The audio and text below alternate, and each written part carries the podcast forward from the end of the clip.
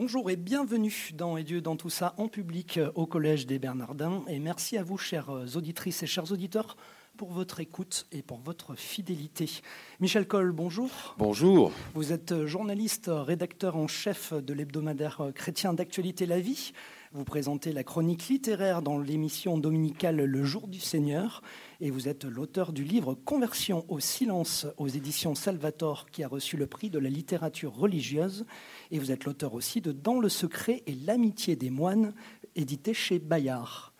Nicolas Ballet, bonjour. Bonjour. Vous êtes journaliste au quotidien Le Progrès et chargé de cours à l'Institut d'études politiques de Lyon. Vous avez coécrit avec le frère Jean-Pierre L'Esprit de Tibirine et c'est aux éditions du Seuil. Michel Coll dans Le Secret et l'amitié des moines, Nicolas Ballet, frère Jean-Pierre, l'esprit de Tibérine. Je me suis immédiatement demandé en préparant euh, l'émission euh, pourquoi les moines vous fascinent? Ils vous fascinent d'abord, Nicolas Ballet et Michel Coll, les moines? On laissé parler Nicolas. Parce que alors Nicolas Ballet, a rencontré. Euh, depuis très très longtemps, oui. oui, oui depuis, euh, depuis que je suis euh, tout petit. parce que j'ai grandi dans le département de l'Ain, à côté de Lyon.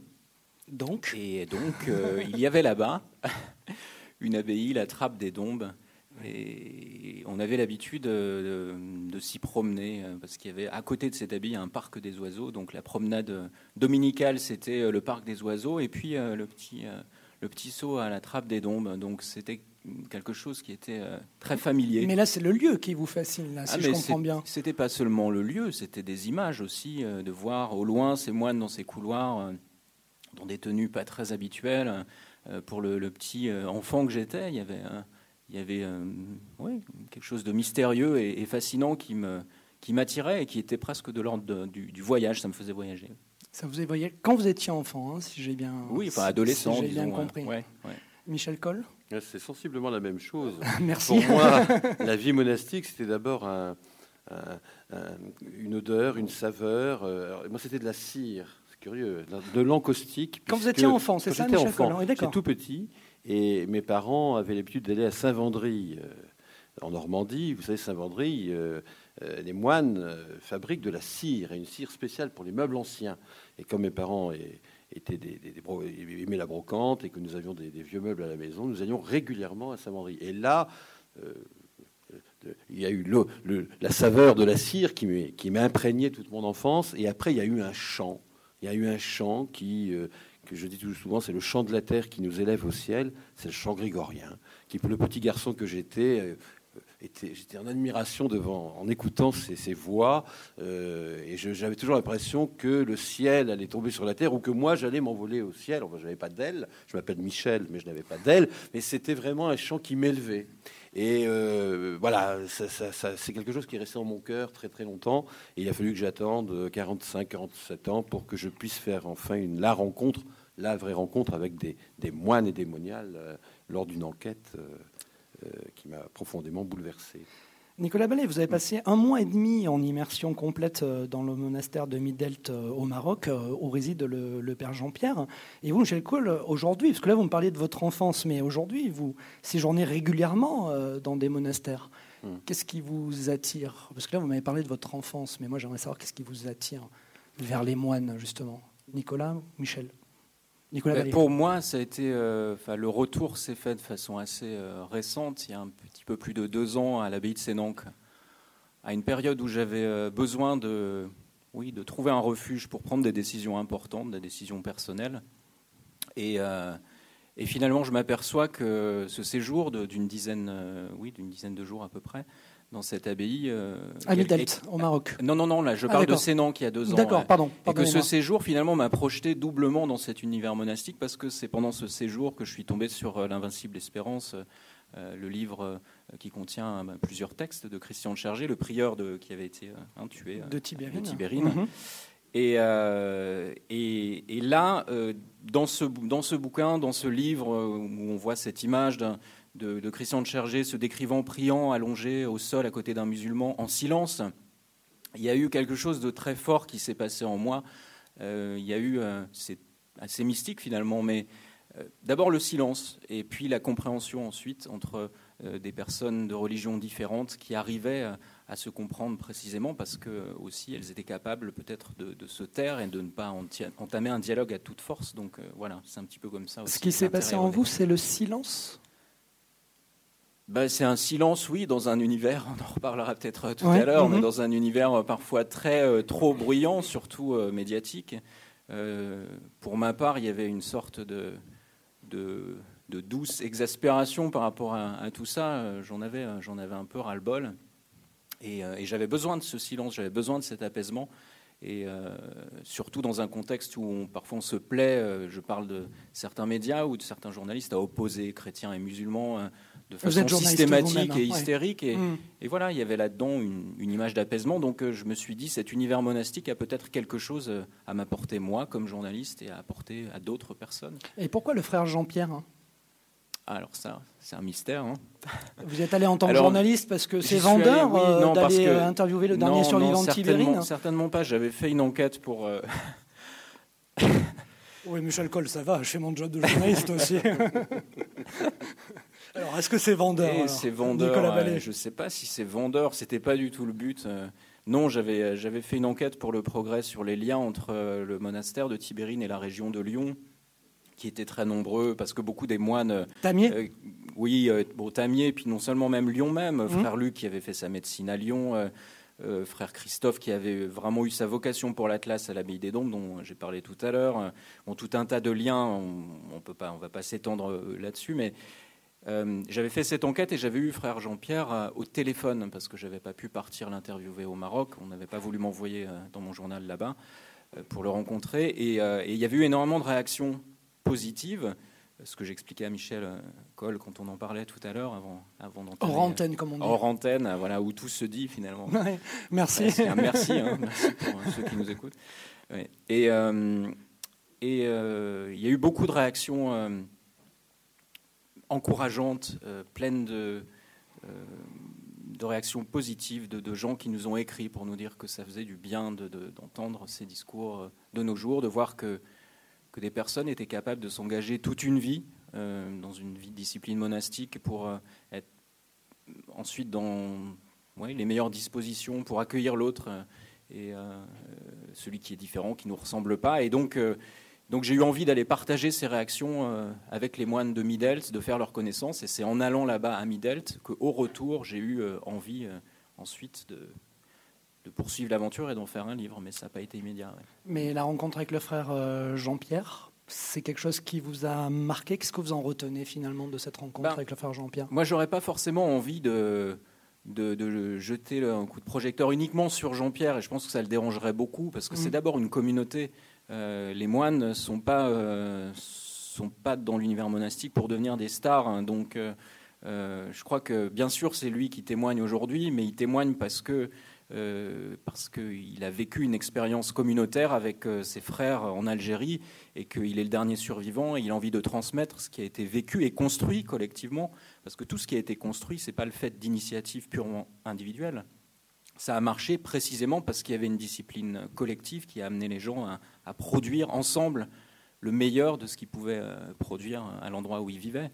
Euh, donc, euh, donc c'est une communauté dans son ensemble qui m'a marqué à Midelt, une communauté fragile et forte à la fois de trois moines qui travaille en étroite association avec des sœurs franciscaines, elles-mêmes très peu nombreuses, très fragiles et très fortes à la fois. Elles œuvrent en montagne jusqu'à 3000 mètres d'altitude pour soigner les gens. Enfin. Et j'ai trouvé ça vraiment, oui, vraiment lumineux au sens euh, large et qu'on avait besoin de ces lumières dans nos univers, à nous parfois un petit peu sombres médiatiquement. Michel Collat, qu'est-ce que vous aussi, hein, vous passez beaucoup de temps avec les moines, qu'est-ce qu'elles vous apportent ces rencontres avec les moines? Vous auriez voulu être moine? Peut-être, je ne sais pas. je crois que nous avons tous en nous peut-être un, germe monastique, une quête d'intériorité, une quête de silence, une quête de paix intérieure qu'en effet la société actuelle ne nous procure pas toujours.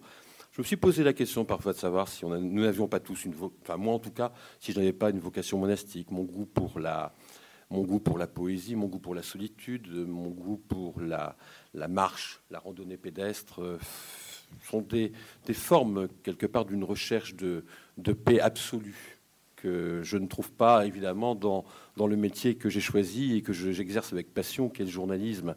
Mais longtemps, j'ai cherché dans les monastères et auprès des moines comme, comme un moment d'admiration, comme un moment de, de, fuite du monde, peut-être. Hein, c'est une fuite d'être moine. Oui, pendant un temps, ça a été cela, en tout cas mm. pour moi.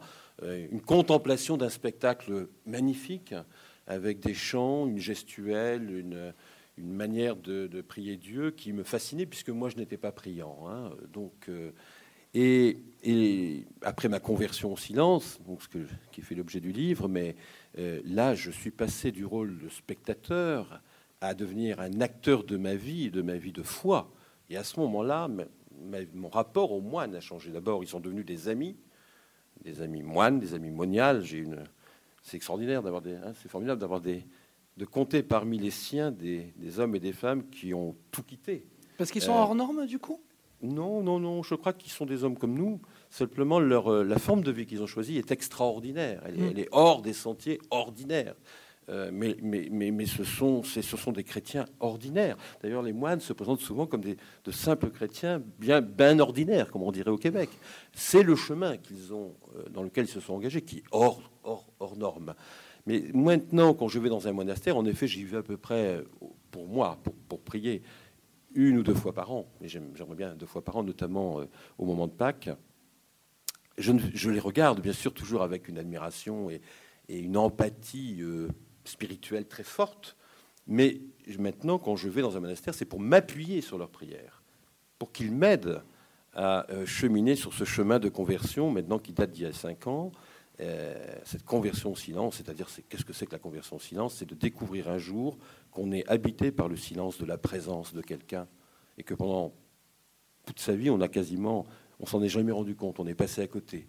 Et puis un jour, se le silence se manifeste à vous dans un moment foudroyant où, vous pleurez et vous êtes à genoux euh, devant l'invisible et vous vous rendez compte à ce moment-là que, que que, vous n'êtes rien, mais que vous êtes tout sous le regard de celui qui vient de vous rappeler sa présence. Donc c'est ça la conversion au silence. Et donc moi c'est ce silence habité euh, que je retrouve évidemment euh, quand je vais dans un monastère. Et ces témoins du silence, c'est, que sont les moines et les moniales. Moi je m'appuie sur leur expérience, je m'appuie sur leur vie, je m'appuie sur leur engagement pour dire mais aidez-moi à continuer ma route. Euh, pour en effet continuer à vivre de cette présence silencieuse du Seigneur dans ma vie. Donc c'est vrai que ça a complètement changé. J'y allais avant comme un enfant, regard étonné, enthousiaste, admiratif. Je reste le petit enfant, je crois, et je sais qu'il faut garder cet esprit d'enfance, mais je m'appuie sur eux maintenant. C'est un peu comme un, un bâton Un bâton de pèlerin. Je ne sais pas si ça leur plairait que je, je, les compare à des bâtons de pèlerin. Les moines se présentent souvent comme des repères, des repères dans la nuit, euh, des repères lumineux qui nous aident à, voilà, à cheminer, à trouver notre itinéraire en ce bas monde. Moi, j'aime bien penser que les, moines sont comme ça, un peu comme des, petits phares, des, lumières hein, dans la nuit, qui nous aident comme ça à aller vers notre, à assumer notre vocation. Euh, et, c'est vrai que je sais que j'ai besoin d'eux dans, cette vie, en effet, comme vous le disiez euh, tout à l'heure, Nicolas, euh, la vie professionnelle journalistique est quand même un brouhaha, euh, un, rythme, un rythme infernal, mm. et que parfois on se perd. Il y avait un, un livre et un film célèbre qui s'appelait Au risque de se perdre qui racontait l'histoire d'une religieuse, Audrey Byrne incarnait cette religieuse, et mm. qui racontait l'histoire de la vocation d'une religieuse comme ça, qui en effet, à un moment, risquait en effet de ne plus savoir où elle allait. Ben, on est tous un peu au risque. Voilà, nous, vivons tous aujourd'hui au risque de nous perdre. Et je crois que les moines, les monastères sont des lieux qui nous permettent de peut-être pas trop nous perdre. Je ne sais pas si on se retrouve, mais on peut retrouver quelqu'un, parce qu'il y a quelqu'un qui nous attend par leur présence. Alors peut-être pas tous les monastères non plus, hein, parce que. C'est-à-dire ben, C'est-à-dire qu'il y a peut-être des monastères qui euh, euh, offrent des conditions de, recueillement, de tranquillité plus, euh, plus fortes que d'autres. Et je trouve qu'il y a aussi des monastères qui ont peut-être trop joué, entre guillemets, la carte de l'hôtellerie monastique. Et ça prend une telle proportion que ça, devient bruyant, c'est ça Oui, non, mais que ça devient parfois pénible et que on n'y trouve plus trop euh, cet esprit monastique qu'on peut y chercher au départ. Donc, il faut bien choisir aussi euh, son lieu. Ne pas basculer dans le tourisme monastique. Voilà, hein. voilà. Il y a peut-être une tendance euh, à certains endroits. Enfin, je peux donner quelques bonnes adresses de monastères où on ne pratique pas le tourisme monastique, et vous aussi. Donc, non, il ne faut pas donner les bonnes adresses, surtout pas. Par définition, il faut les cacher. Il faut les cacher. Bah oui, mais on ne va pas faire plaisir aux auditeurs. oui, non, c'est sûr. Nicolas Ballet, vous dites que vous avez fait ce livre, L'esprit de Tibérine, avec frère Jean-Pierre, non pas pour euh, alimenter le brouhaha hein, dont parlait Michel Coll euh, aussi euh, ambiant, mais au contraire pour inviter au calme, à l'apaisement et au recueillement. À votre avis, pourquoi, Michel Coll, vous en avez parlé aussi, je vous pose la question à tous les deux, pourquoi il y a ce brouhaha ambiant? On parle même de buzz. Buzz, c'est bourdonnement d'ailleurs, c'est intéressant. On s'échappe, on se fuit en faisant du bruit autour de nous, on a peur du silence, c'est ça le problème On a peur de sa rencontre avec soi-même ben, le silence, euh, il paraît que l'an dernier, alors j'y étais pas, mais c'est un confrère qui m'a raconté ça. Je crois que c'était aux universités d'été du Medef, le, père euh, euh, Étienne Michelin, le fils donc de, François Michelin, a commencé une intervention. Il était, il devait intervenir, je ne sais plus sur quel thème, et il était comme ça devant l'assistance et il est resté. Il a rien dit pendant 3, 4, 5 minutes.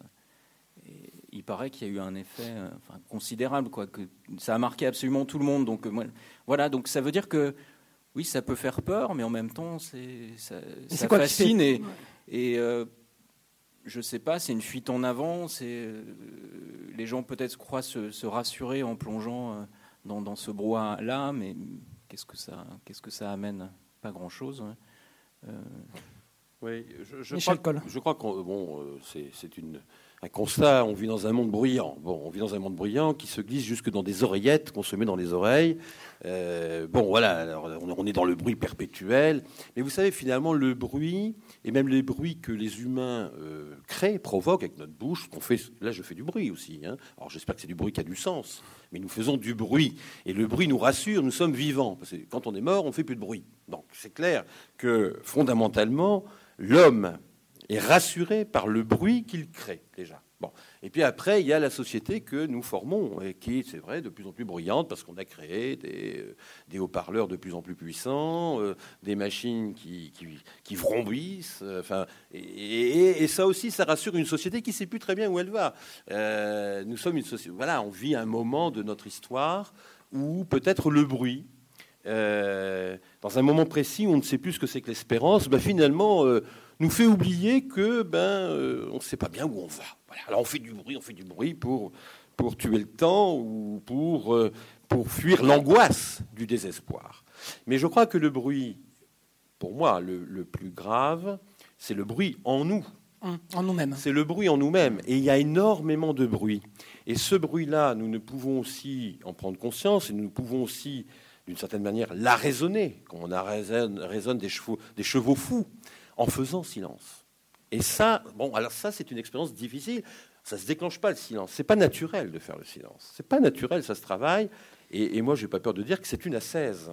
Euh, il faut vouloir. Alors, il faut vouloir à la fois avec d'autres ou tout seul, mais ça demande vraiment une exigence euh, de faire silence pour essayer de discerner ce bruit, le bon grain livré, parce qu'il y a peut-être du beau bruit aussi en nous. Hein. Je veux dire, euh, un chant de louange qui sort de soi, c'est beau.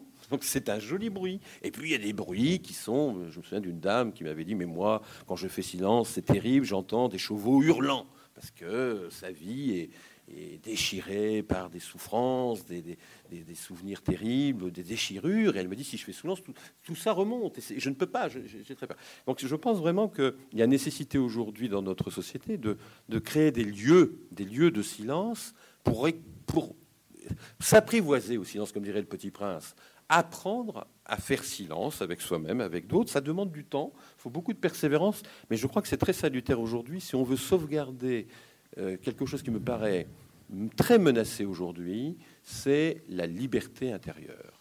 Autrement dit, aussi la liberté de conscience. Si aujourd'hui on veut penser par soi-même, si on veut vivre aussi par soi-même, il faut se donner les moyens d'être le plus possible soi-même plutôt que d'être complètement instrumentalisé par la mode, les slogans à l'emporte-pièce. Et alors là, je, je bats ma coule parce que nous, les journalistes, euh, on y contribue. Aussi, Journaliste à la vie, hein, Michel Coll. Oui, bon, voilà, j'ai la chance d'être dans un journal quand même qui n'hurle pas avec les loups, je pense. Mais nous sommes comme une société où on médiatise des slogans, des manières de penser. Il faut penser comme ça. Aujourd'hui, il faut du courage. Et du courage, c'est quoi? C'est de la liberté d'être. Et je crois qu'aujourd'hui, le silence est un lieu où on peut s'exercer justement à, à devenir soi-même et c'est une école de liberté de silence. Mais ça demande du travail. Moi, moi, je, moi il m'a fallu beaucoup de temps hein, pour maintenant euh, euh, commencer ma journée euh, par 30, 40 minutes de silence. Mais beaucoup de temps. Et à votre avis, vous vouliez peut-être rebondir Oui, non, ce que je voulais dire, c'est que c'est toujours difficile d'apprendre, d'apprendre le, silence. Et je pense à frère Jean-Pierre, puisqu'on parle de lui. On a eu de très très longs entretiens. Ça a duré pas loin de 30 heures sur, les, sur le mois d'échanges qu'on a eu. Et la dernière partie, euh, j'ai appris euh, à être silencieux, peut-être comme journaliste, ou ben, vous le savez, hein, Michel, on a tendance parfois à bombarder les gens de questions pour obtenir, comme ça, dans un, une frénésie productiviste, une réponse qui soit vendeuse, intéressante, et, et on n'apprend pas forcément à, apprivoiser ce silence-là.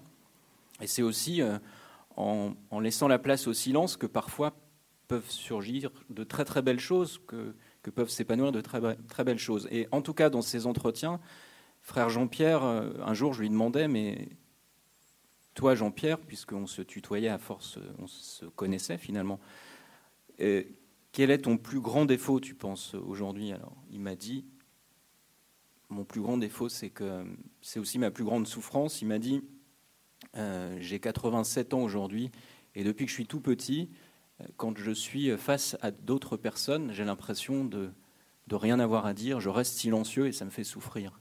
Donc c'est bien dire aussi que, le silence, que le, devoir de parler et de, contribuer à ce brouhaha ambiant, c'est profondément enraciné. Il y a aussi toute l'idée que si on ne parle pas, c'est comme si on tombait dans la négation de l'autre, de celui qui est en face, on n'arrive pas à, à échanger avec lui et qu'un moine dise ça, c'est quand même très très touchant. Je trouve ça interroge hein, sacrément. Enfin, moi, je me suis dit, d'abord, c'est bouleversant qu'il soit capable de de l'offrir en confidence, mais. C'est. je, je suis très ému par ce qu'il vient de dire, parce que je crois que c'est très vrai. Et, et, le moine est confronté quand même tous les jours au silence de Dieu. Il le cherche, mais Dieu ne lui parle pas tous les jours. Il y a des jours, euh, c'est le blanc total, c'est le silence total. Moi, j'ai des, témoignages de religieuses ou, de religieux qui passaient par ce que Thérèse de Lisieux a, pu appeler aussi la nuit. Hein, la, nuit où euh, celui pour qui on a tout donné, celui à qui on a tout donné, ben on ne le sent plus. Je ne le sens plus. Lisez ces pages de Sainte Thérèse de Lisieux. Vous imaginez quelqu'un qui donne toute sa vie euh, d'amour à quelqu'un, et puis un jour, bah, il ne sait plus si l'autre l'aime, il sait plus, il a plus de communication, mais c'est terrible. Moi, j'ai une amie carmélite qui, vit cette même expérience que Sainte Thérèse, et en même temps, ce qui est formidable, c'est qu'il reste là. C'est ça que je trouve beau dans cette fidélité. Thérèse disait d'ailleurs, je veux aimer, je veux croire. Et je crois que la foi est un acte volontaire. C'est, je veux. J'aime beaucoup cette. Euh, et les moines sont là pour nous rappeler qu'il faut croire, je veux croire. C'est un cheminement décidé, voulu, et, justement le silence vécu seul ou le, le, silence vécu en communauté. Parce que dans un monastère, euh, il y a des grands moments de, de raison silencieuse, mais aussi au réfectoire. Euh, il y a des grands moments, des grandes plages dans la journée. On travaille également en silence. Donc, je veux dire, le, silence est le grand accompagnateur de la vie de ces hommes et de ces femmes. Et il faut traverser les grands moments de joie et les grandes épreuves, les grandes aridités euh, d'une vie dévouée à Dieu et où parfois, et où parfois Dieu ne parle plus. Eh bien, il faut toujours persévérer dans le silence de l'espérance, dans la persévérance. Moi, je trouve que l'une des plus belles vertus, d'ailleurs, monastiques, et donc qui pourrait d'ailleurs nous être fort utile dans le monde d'aujourd'hui, qui, est en crise, c'est le mot euh, moi la mode, si je suis terrible, c'est la persévérance. En persévérance, vous avez percé et espérance. Alors ça, c'est, je trouve que c'est un mot formidable qui devrait justement euh, euh, nous doper hein, et ne jamais faire faiblir notre espérance. On peut vivre comme des moines aujourd'hui, à votre avis, dans notre société? Enfin, comme des moines, je m'entends. Selon des règles monastiques, on Moi, je ne sais pas si on peut vivre comme des moines, parce que la, vie monastique, c'est quand même une vie communautaire. C'est une vie réglée par une règle, notamment la règle de Saint-Benoît. Mais moi, je la lis tous les jours. Hum. La règle de Saint-Benoît. Je la lis tous les jours. Dans le métro, je, lis un, court chapitre, je médite le court chapitre. Euh, voilà. Et je trouve qu'il n'y a pas plus grand psychologue que Benoît. Parce que Benoît, euh, qui avait fait l'expérience aussi des turpitudes humaines quand on vit en communauté, mais aussi des, grandeurs euh, de la fraternité humaine, eh bien, a codifié tout ça dans son, son petite règle de vie. Et je crois que vraiment, c'est le plus grand psychologue qu'on ait jamais eu. C'est un des euh, je, je, vais vexer mmh. les très bon manager, les, Freud ou les, voilà. Mais c'est vraiment, il a, il a très bien vu euh, jusqu'où on peut aller aussi dans, par exemple, l'abaissement de soi. Mais il y a une limite, il y a un moment. Quand vous dites l'abaissement de soi, c'est-à-dire bah, l'humilité L'humilité. Mais il y a un moment où l'humilité peut devenir l'humiliation et la mésestime de soi. Oh, stop, dit Saint Benoît. Attends, non, non, n'oublie jamais que tu es habité par le Seigneur, tu es l'habitacle de Dieu. Donc tu peux être, tu t'humilies, mais devant lui. Mais après, il ne faut pas s'humilier euh, en deçà. Enfin, il y, a plein de conseils, de, conseils de la vie de tous les jours euh, qui, moi, me sont fort utiles parce que, bon, moi, je suis rédacteur en chef d'un journal, je vois énormément de monde dans la journée. Oui, et, et c'est vrai qu'ils m'aident temps en temps à être psychologue, en tout cas d'être davantage respectueux de l'autre avec qui euh, je vais devoir euh, euh, lier une relation d'autorité ou de collaboration, de collaboration. Et vraiment, Benoît, moi, je le trouve hyper utile pour parler comme on parle aujourd'hui. Donc on peut vivre, Nicolas Ballet, vous, vous qui avez fréquenté le frère Jean-Pierre, le, dernier survivant aujourd'hui de bah, Tibirine. ça vous a enseigné? Si, euh, en tout cas, vivre, euh, si on peut vivre comme des moines aujourd'hui, je ne sais pas, mais la manière dont ils vivent, eux, euh, au Maroc, donnerait plutôt envie de devenir moine pour le coup. non, parce qu'ils sont assez ouverts, ils sont très ouverts, donc ils sont trappistes, hein, mais mmh. c'est un trapi, enfin, c'est des trappistes qui qui s'adaptent aussi à l'environnement et l'environnement est musulman et donc ils ont pris le parti comme en Algérie de travailler avec la population locale. Ils ont des ouvriers euh, musulmans. Euh, ils ont aménagé un salon de thé et une petite salle de prière, une petite mosquée dans l'enceinte euh, du monastère. Donc deux fois par jour, ils prennent le thé avec les musulmans. Donc c'est pas voilà la dimension ascétique ou austère et pas complètement présente en, permanence. Donc oui, on pourrait se dire tiens, il y a là un côté presque exotique. Mm. Mais pour le reste, c'est un appui, bien sûr.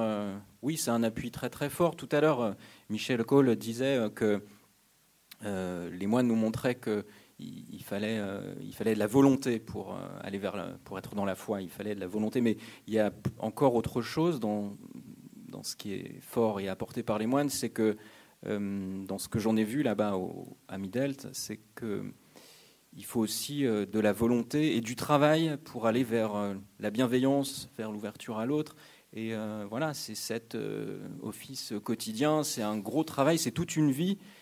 Et il y a beaucoup de choses à en retirer pour la, société euh, dans laquelle on vit aujourd'hui. Quoi. C'est, pardon, on peut le dire mmh. un peu de façon caricaturale, mais c'est aussi une discipline, un effort, et que, et que la règle bénédictine, bah, c'est ora et labora, prix et travail, et que voilà, les, bonnes choses arrivent aussi parce qu'on persévère. Voilà en, écoutant Nicolas, me revient une, un témoignage d'un frère euh, bénédictin, un moine bénédictin de, Ganagobi en Provence. Mmh, Ganagobi, dans les Alpes de Provence. Dans les Alpes de Provence, très, belle, très, beau monastère. Et, il m'avait dit, mais vous saviez, euh, si nous n'avions pas eu la règle de Saint-Benoît, les murs du réfectoire seraient couverts de sang on se serait entretués, parce qu'on serait devenus des loups, on serait des loups entre les loups, parce que nous sommes que des êtres humains comme tout le monde. Et la règle de Saint Benoît nous, nous apprend l'humilité, mais la saine humilité, hein. c'est-à-dire toujours, comme dit cette très belle phrase de, l'Évangile, quand Jean-Baptiste dit, euh, il faut que je diminue pour que lui grandisse, en parlant du Christ qui vient, hein, qui va venir recevoir le baptême. Et les moines pratiquent ça, c'est-à-dire dans le dialogue, dans la vie, vivre ensemble sous l'œil euh, fraternel et vigilant du Père Abbé, qui en est le garant, qui, c'est il faut apprendre à vivre avec l'autre que je n'ai pas choisi, parce qu'on ne se sont pas choisis. Donc euh, voilà, euh, parce que quand on se marie, on choisit normalement la personne avec qui on a envie de, vivre. Là, les moines, pas du tout. Donc euh, bah, vous rencontrez quelqu'un avec qui vous n'avez pas forcément d'atome crochu, bah, il va falloir vivre toute votre vie avec lui et être assis peut-être au réfectoire à côté de lui jusqu'à la fin de vos jours. Et pourtant, comme avait dit un moine, il sent pas bon des pieds, il est pas sympa. Bon, eh ben oui, ben voilà, c'est voilà. Et eh ben il faut que je l'aime. Il va falloir que je l'aime et que je vive pleinement la charité avec lui. Ben, c'est le premier jeûne du moine, ça, le mmh. jeûne. Hein. Vous savez, on dit toujours que les moines ont des périodes de jeûne. Eh ben, moi, à l'issue de cette enquête que j'ai faite en 2007, en 2007, oui, c'est ça, dans cette vingtaine de monastères, euh, j'en étais ressorti avec l'idée que plus que le jeûne euh, euh, réfectoire, l'exercice le, plus difficile pour une pour une vie, pour, pour un moine, une moniale, c'était d'accepter l'autre. Donc c'est la vie fraternelle. Et je trouve que là aussi, il y a d'une certaine manière un, un appel pour nous qui avons dans nos sociétés, dans notre société aujourd'hui, tellement de mal à accepter les différences. Nous vivons une société de plus en plus diverse, culturellement, religieusement. Euh, euh, on a des gens qui viennent de très très loin, mais alors le monde entier est à nos portes. Hein. la mondialisation, il suffit d'ouvrir sa porte sur le palier de son, étage. Voilà, on a des gens qui viennent de différents pays et différentes cultures. Il faut vivre avec. Hein. et il faut euh, trouver le moyen de créer des liens d'humanisation. Euh, et je trouve que la vie monastique est une très bonne école, très bonne école du vivre ensemble. Et vous ne trouvez pas que la vie monastique, elle est contraire à la condition humaine euh, Chasteté, silence, horaire extrêmement réglé. Et puis en même temps, ils vivent quand même assez coupés du monde, les moines? En quoi ça peut être un exemple? Alors, ils sont pas coupés du monde. Hein. Ça, c'est euh, non. C'est un cliché de journaliste. Un stéréotype. Ouais, non, ils sont pas du tout. Je pense que euh, ils font partie euh, des personnes euh, parmi les, les mieux informées de l'évolution des tendances de la société actuelle, de ce que vivent les, les couples, de ce que des problèmes rencontrés par les gens. C'est incroyable le nombre de personnes qui transitent par les monastères, que ce soit des religieux ou même de simples voilà croyants ou fidèles ou, ou incroyants qui séjournent. Ils sont au courant d'un paquet de trucs. Hein, donc non, mais ils vivent pas dans le monde. Mais Donc, euh, bien sûr que si, le monde ils sont peut-être plus dans le monde que nous encore. Ils hein. sont dans le monde par la prière. Ah je ne sais pas, peut-être surprendre, mais par la prière les, rend, je dirais, hypersensibles, hypersensibles aux événements du monde et aux événements parfois les plus cachés. Euh, la communion des saints, moi j'ai compris ce que c'était en, en approchant davantage la vie monastique, mais pour revenir à ce que disait Nicolas, moi j'en ai été témoin. C'était en 2007 quand j'ai fait cette grande enquête dans la, une vingtaine de monastères euh, en France, Belgique et en Suisse. Et c'était, nous étions alors en France à ce moment-là en pleine campagne présidentielle. Et donc moi, pour de, 2007, hein. mhm. et donc moi qui voulais me conditionner, donc là, j'écoutais de la musique religieuse dans ma voiture avant d'aller au monastère. Je voulais vraiment, voilà, je voulais complètement. Et finalement, quand, je ressortais des, quand j'allais au monastère, c'est eux qui m'informaient de la dernière déclaration de Nicolas Sarkozy. Vous n'avez pas entendu ce qu'a dit Ségolène Royal? J'ai dit c'est extraordinaire. Ils étaient hyper informés. Euh, il lisait les journaux, et avec un recul et une analyse que je ne trouvais pas toujours chez certains confrères qui analysaient les déclarations de, des candidats. Donc je veux dire qu'il se retire du monde. Pourquoi? Il se retire du monde pour trouver le silence. Parce que le langage de Dieu, c'est le silence, et Dieu est attiré par le silence des hommes. Regardez la Bible, les Écritures, Dieu parle dans le silence, et il est attiré par les hommes et les femmes de silence parce que c'est dans le silence qu'on peut l'entendre et qu'on peut converser avec lui. Donc les moines font le même chemin. Ils quittent le monde brouhaha euh, dans lequel nous sommes pour trouver ce lieu de silence où ils vont pouvoir le plus possible mener leur, combat, c'est-à-dire chercher Dieu, hein, chercher Dieu. Mais quand même quelle force. Mais en même temps, mais en même temps, Pardon. ce recul, ce recul dans le silence leur ouvre, je dirais, les oreilles du cœur, de l'esprit, euh, d'une manière extraordinaire. Ils ont les écoutilles, mais complètement ouvertes sur les gens qui viennent les voir. Alors, une capacité d'accueil que vous avez vérifié, Nicolas, d'hospitalité, l'hospitalité sacrée chez les moines, et en même temps une, pertinence pour analyser les événements du monde, de l'histoire immédiate. Et puis, il faut quand même le dire, moi, je, n'ai jamais vu autant de gens diplômés dans les monastères. Vous allez me dire, quel gâchis Ben non, je ne pense pas. Parce que justement, quand on a la chance de pouvoir euh, rencontrer les moines, et tous, vous pouvez rencontrer, tout le monde peut aller euh, dans un monastère, demander à parler à un moine, et, ils ont cette, cette culture ex phénoménale, extraordinaire pour certains, qu'ils mettent au service de quelque chose de très humble, qui est l'écoute de l'autre, et qui peut rendre immensément service à celui qui, qui en est le, récipiendaire de cette écoute.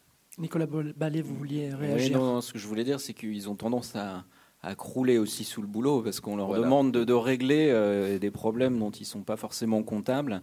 Et euh, alors oui, ils sont témoins, euh, ils sont au courant de beaucoup de choses qui se passent dans, la société, mais ils reçoivent aussi des tas et des, monceaux de courriers. Moi, je l'ai vu à Midelt, un frère Jean-Pierre en particulier, puisqu'il est le dernier survivant, donc il concentre toutes les attentions. C'est incroyable, des personnes lui, écrivent, mais régulièrement, il reçoit des dizaines de lettres par jour. Euh, les gens se confient euh, comme, voilà, comme un, psy quasiment. Donc, et le problème, c'est qu'ils sont très peu nombreux. Et on pourrait le dire d'autres endroits. Ils sont il y, a, aussi euh, la question des vocations qu'on abordera peut-être euh, tout à l'heure, mais euh, ils ont beaucoup, beaucoup de boulot et ils ne peuvent pas tout. mais vous n'avez pas répondu tous les deux à ma question. Ah. Quelle était la question Vous avez répondu qu'à une partie de la question. Mais c'est normal, vous êtes journaliste, donc vous connaissez les règles pour ne pas répondre aux questions, donc je la repose. Est-ce que la vie monastique, elle n'est pas contraire à la condition humaine? Alors j'ai terminé par ils vivent entre eux coupés du monde, mais il y a tout ce qui est l'aspect chasteté, horaire extrêmement réglé, pauvreté, vie en communauté. Tout ça, c'est contraire à la condition humaine, non? Qu'est-ce qui est contraire à la Qu'est-ce qui est contraire à la nature humaine, à la condition humaine? Pour ben moi, c'est d'être incapable d'aimer. C'est ça, pour moi. Mais je crois que le moine ou la moniale, bah oui, mais oui. Donc je crois que la, non, mais je crois que le moine et la moniale a, a choisi une voie pour vivre un amour, une histoire d'amour, qui peut paraître surprenante, étonnante, folle dingue, complètement dingue peut-être, mais qui est une histoire d'amour. Et en cela, ils sont profondément humains, et avec des hauts et des bas, avec des crises. Euh, j'ai fait une centaine d'interviews et parfois très approfondies, et, j'étais bouleversé par parfois la capacité de ces hommes et de ces femmes à se raconter en me faisant confiance. J'espère avoir été à la hauteur de leur confiance. Ça, c'est toujours euh, un grand challenge. Euh, mais c'est des histoires d'amour qu'on m'a racontées, que moi, dont moi j'ai été le, dépositaire euh, émerveillé. C'est des histoires d'amour. Donc c'est une condition humaine tout à fait euh, normale, j'aime pas ce mot-là, mais c'est une vie, c'est une vie d'homme, c'est une vie d'homme, c'est une vie de femme qui prend un chemin extraordinaire, oh, voilà, peu ordinaire. Voilà. Nicolas Ballet. Moi, j'ai posé la question, bien sûr, pendant les, entretiens, pendant la première série à Frère Jean-Pierre. Je dis, mais enfin, euh, Jean-Pierre, euh, quand tu avais 20 ans, euh, que tu étais en Moselle, il t'est jamais arrivé de tomber amoureux Alors, il m'a regardé comme ça, il m'a dit, oh non, je crois pas. Et, il m'a simplement expliqué que, que pour lui, être devenu moine, c'était une école euh, d'apprentissage de Dieu et que son amour, euh, c'était euh, voilà, c'était pour le Seigneur et, simplement. Et rien de plus que ça. Donc, donc la chasteté, c'est pas du tout une difficulté dans, ce cadre-là, pour lui et pour bien d'autres. Et ce sera ma dernière question de cette première partie des dieux dans tout ça. Le fait que les moines de, de Tibérine soient restés malgré la menace terroriste qui pesait sur eux, vous le comprenez comme un sacrifice ou comme de l'inconscience? Ni l'un ni l'autre. Ah non, ni l'un ni l'autre. Ah, vous le comprenez comment alors? Ah, Je le comprends comme, euh, comme euh, de la fidélité. Euh, fidélité, à quoi? Fidélité à. D'abord, ils avaient fait vœu de, stabilité, hein, donc c'est très fort chez les moines, hein, donc ils ne sont pas censés partir, déménager à la moindre à la moindre occasion. Et puis, et puis il y avait une fidélité, il y avait une fidélité il y avait un contrat, euh, Jean-Pierre m'a dit, comme un contrat de mariage avec la population environnante qui, euh, qui travaillait avec le monastère et qui n'a jamais voulu qu'ils partent et qui souhaitait qu'ils restent. Donc ils sont restés par fidélité à cette population d'abord. Donc c'était pas il n'y avait pas de volonté de sacrifice, ni d'inconscience, ce soit d'autres ou ni d'inconscience.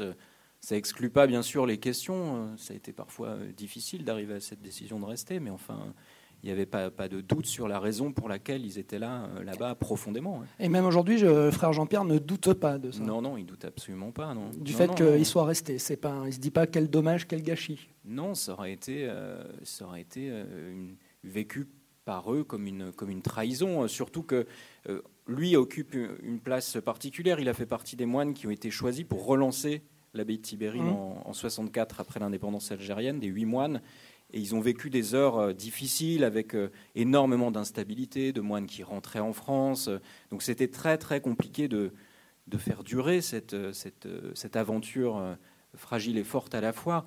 Donc lui fait partie de ceux qui n'ont jamais changé de cap et, il il va certainement pas dire que fallait rentrer en France dans ces temps difficiles. Michel Coll, vous partagez. Oui, moi je ferais mienne une citation d'un d'un père abbé cistercien qui, à propos des, moines de Tibérine, disait ils n'ont pas voulu mourir, ils ont voulu aimer jusqu'au bout. Ben, je, crois que c'est le témoignage chrétien dans sa, quintessence, c'est-à-dire d'aller jusqu'au bout euh, d'un amour euh, euh, consenti ensemble, l'amour des Algériens, l'amour de Dieu, l'amour des Algériens, et d'être fidèle à cet engagement. Que je trouve très beau d'ailleurs, parce qu'ils n'étaient pas forcément tous au même, au même niveau hein, dans, dans, dans, pour savoir comment ils allaient gérer leur, leur, communauté dans cette, cette situation très difficile. Hein, euh, et, euh, comme, et ils ont appris les uns les autres à cheminer ensemble pour aller ensemble jusqu'au bout, jusqu'au bout de cette fraternité qu'ils voulaient vivre avec les Algériens. Et je trouve que c'est admirable. Et moi, j'ai été très touché que le ministère de l'Éducation nationale en France euh, euh, accorde un prix à ce film, donc une institution publique, reconnaisse ce film de qualité. Des hommes et des dieux. Des hommes et des dieux, oui, je pense. Euh, merci. C'est-à-dire, il a été primé parce que, d'une part, c'était un éloge de la délibération c'est-à-dire des, moines qui avaient été capables de discuter ensemble, de se confronter. Ça, c'était pas mal bataillé d'ailleurs. Ils n'étaient pas forcément d'accord au début pour oh cheminer sur cette voie-là. Hein, euh, ils ont discuté, débattu, et après ils ont pris leur décision et ils ont été jusqu'au bout. Et puis la fidélité à l'engagement. Deuxième grande vertu qu'ont incarné les moines, la fidélité à l'engagement. C'est vrai dans une, dans, un, dans une société où on voit bien, par exemple en politique, où la fidélité à l'engagement, bon, c'est pas toujours euh, au top du top. Là, on a vu des, des hommes euh, aller jusqu'au bout de leur engagement, hein, en dépit de toutes les vicissitudes, de toutes les peurs, mais ils ont eu moins peur ensemble. Et je crois que c'est pour ça que moi je, considère que le, témoignage des moines de, Tibérine est, un message euh, très important pour les, chrétiens de, notre temps, du 21e siècle. Hein. Beaucoup de chrétiens euh, vivent dans le monde des situations difficiles, de pénurie, de précarité. Ils sont contestés, ils sont plus compris, ils ont ont l'impression d'être les laissés pour compte d'un monde qui leur tourne le dos. on aurait tendance à dire oh là là, c'est la catastrophe. Bah, les moines de Tibérine nous disent bah, nous, si on a connu la précarité, on a connu la fragilité, on a la contestation, on a même connu le, martyr, et eh bien on a été jusqu'au bout. Et je trouve que c'est une très très belle leçon pour nous, euh, qui n'en sommes pas là quand même, pas exagéré, mais qui vivons, qui vivons c'est vrai, les chrétiens, une situation plus compliquée qu'avant dans une société qui se retrouve plus forcément dans les, grands canons euh, des, vertus chrétiennes. Eh bien, rayonnons de la joie. C'est ça, en gros, les moines. Rayonnons de l'amour de Dieu, rayonnons de la joie et de l'amour des hommes, hein, et de l'amitié et de la fraternité. C'est, je crois, le, sublime message prophétique des moines de Tibérine. Et c'est en aucun cas un, échec, puisque ce qui a été euh, voilà, vécu en Algérie se poursuit, s'approfondit à de très très nombreux endroits. À Midelt, euh, où, où je suis euh, allé, au Maroc, ils, ont, ils mènent des expériences qui sont, qui sont beaucoup plus approfondies encore que, qu'en Algérie. Ils font le ramadan depuis six ans, par exemple, avec, avec les musulmans. Donc ce sont des choses fortes qui n'avaient pas été faites à Tibérine. Mais le frère Jean-Pierre s'est quand même posé la question pourquoi moi? Vous en parlez dans le livre L'esprit de Tibérine. Il se l'est posé la question euh, immédiatement euh, après les faits. Pourquoi moi je suis sauvé hein, Pourquoi moi je suis, sauvé Voilà, pourquoi moi je suis sauvé Il s'est posé la question immédiatement après. Euh, donc ils sont deux. Il y avait Père Amédée aussi qui avait survécu, qui est, mmh. mort en, 2008. Mmh. Il était aussi à Midelt d'ailleurs au Maroc. Hein, il a fait partie de cette expérience-là. Alors les premiers temps, Jean-Pierre a, pas compris. Il y a eu des instants difficiles. Il est très pudique là-dessus il est moine, il ne va pas s'étendre sur, sur ça. Avant tout, ce sont ses frères qui sont morts. Donc, euh. oui, mais vous lui avez posé la question. Bien sûr, je lui ai posé la question. D'autres lui avaient posé la question aussi. Alors il a cette réponse euh, qui, euh, qui est de dire une mère abbesse en Suisse m'a envoyé un courrier qui m'a permis de comprendre pourquoi j'avais été gardé en vie et que si certains avaient été emmenés pour témoigner de leur de leur don, de leur esprit de fidélité, si certains avaient été tués et que c'était aussi euh, au nom de cette fidélité-là euh, que, que, ses frères étaient partis, bah, lui avait été maintenu en vie pour témoigner aussi euh, de tout ça. Et il a compris qu'il avait. Il a commencé à le comprendre, je crois, après la mort de Père Amédée, qui a été, un, qui a été difficile pour lui parce qu'il se retrouva vraiment, vraiment tout seul. Et, là, il l'a pris petit à petit sur lui. Le film l'a beaucoup aidé aussi à, avancer vers, à cheminer vers tout ça. Et, et aujourd'hui, il est pleinement dans ce rôle-là. Et le film l'a aidé. Le, film des hommes et des dieux l'a aidé, c'est-à-dire? Ben, Le film lui a, je pense, donné confiance pour, pour parler. Ils avaient très très peur de, des conséquences que ça pouvait avoir parce que c'était tourné à 80 km de Midelt dans mhm. un ancien monastère bénédictin. Et ils avaient peur que les autorités marocaines disent euh, Oulala, là là, euh, c'est du prosélytisme ce film, euh, donc est-ce que les moines ne sont pas derrière tout ça Ils peuvent être dans une position délicate hein, au Maroc. Et euh, quand ils ont vu, euh, les moines, ce qu'était le film, le message qu'il contenait, euh, d'abord, ça les a réconfortés parce qu'ils ont compris que, tout ce qui avait été fait en Algérie pouvait, porter au-delà et pouvait, pouvait revivre d'une certaine façon 16, 15, 16 ans après. Et, et, ça lui a donné confiance pour parler, ouais, pour parler dans les médias, à la presse, aux, journaux, ce qu'il ce n'avait pas fait de manière aussi approfondie dans les années qui avaient suivi le drame. Merci euh, Nicolas Ballet. Euh, je rappelle que vous êtes co-auteur avec le frère euh, Jean-Pierre de L'Esprit de Tibirine. C'est aux éditions du Seuil. Merci Michel Coll. Vous êtes rédacteur en chef de l'hebdomadaire chrétien d'actualité La Vie et vous êtes l'auteur de Conversion au silence aux éditions Salvator et dans le secret et l'amitié des moines, c'est chez Bayard. Je vous donne rendez-vous la semaine prochaine pour la suite de notre rencontre et Dieu dans tout ça, en public au Collège des Bernardins, toujours en compagnie de nos deux invités. Bonjour à toutes et à tous et bienvenue dans la seconde partie des Dieux dans tout ça en public au Collège des Bernardins en compagnie de Nicolas Ballet, journaliste au quotidien Le Progrès et chargé de cours à l'Institut d'études politiques de Lyon et co-auteur avec le frère Jean-Pierre de L'Esprit de Tibérine, c'est aux éditions du Seuil. Michel Coll, euh, journaliste, bonjour. Vous êtes rédacteur en chef de l'hebdomadaire chrétien d'actualité La Vie. Vous êtes chroniqueur littéraire dans l'émission dominicale Le Jour du Seigneur. Et vous êtes l'auteur euh, des livres Conversion euh, au silence aux éditions Salvator, livre qui a reçu le prix de la littérature religieuse. Et vous êtes l'auteur aussi de Dans le secret et l'amitié des moines, édité chez Bayard. Notre société, euh, pour vous qui êtes journaliste, hein, hein, tous les deux, euh, est-ce que vous diriez qu'elle manque de transcendance, notre société? Michel Coll ou Nicolas Ballet? Vaste programme, comme l'aurait dit le général. Euh, je ne sais pas si elle manque de transcendance, je pense que surtout elle crève d'un manque d'espérance. Ça me paraît évident qu'aujourd'hui, il y a un manque d'espérance collective. on voit bien sur la au niveau de la crise du politique, on a du mal à entraîner une société aujourd'hui qui, qui, qui, est, qui, est, ce qu'elle est aujourd'hui. Elle est, très diversifiée. Et donc, on a, on a plus cette capacité d'entraînement qu'il y avait, c'est vrai, euh, euh, dans les années euh, forte, fortement marquées par des idéologies séculières. Enfin, il y avait, vous savez, des religions séculières. Il y avait euh, d'un côté, vous avez le bloc de, de l'Est, du temps d'Yalta, vous avez le bloc de l'Est, vous avez le bloc de l'Ouest, et vous aviez là des gens qui croyaient ferme à une espérance pour aujourd'hui et pour demain. Alors aujourd'hui, c'est vrai qu'on a fait le constat que ces idéologies, ben, elles avaient accouché souvent de barbarie et d'horreur. Euh, et, donc aujourd'hui, les gens sont devenus euh, très, très, très méfiants et, et des incroyants, des incroyants en toute forme d'idéaux euh, qui voudraient les emmener vers un monde euh, soi-disant autre et ils n'y croient plus. Donc je crois qu'on est dans une période de grande défaitisme de l'espoir et parfois malheureusement ça peut être instrumentalisé et devenir du cynisme. Donc je, crois qu'il y a beaucoup de souffrance. je, crois qu'il y a beaucoup de souffrance et, et, euh, alors la transcendance, oui moi qui suis un grand lecteur de Malraux, qui, était un agnostique, il croyait, lui, à, des grandes valeurs. Il a fait un livre, l'espoir, la fraternité. Mm. Euh, pour lui, c'était fondamental. Et pour nous, bah, pour moi, chrétien, c'est évidemment éminemment fondamental.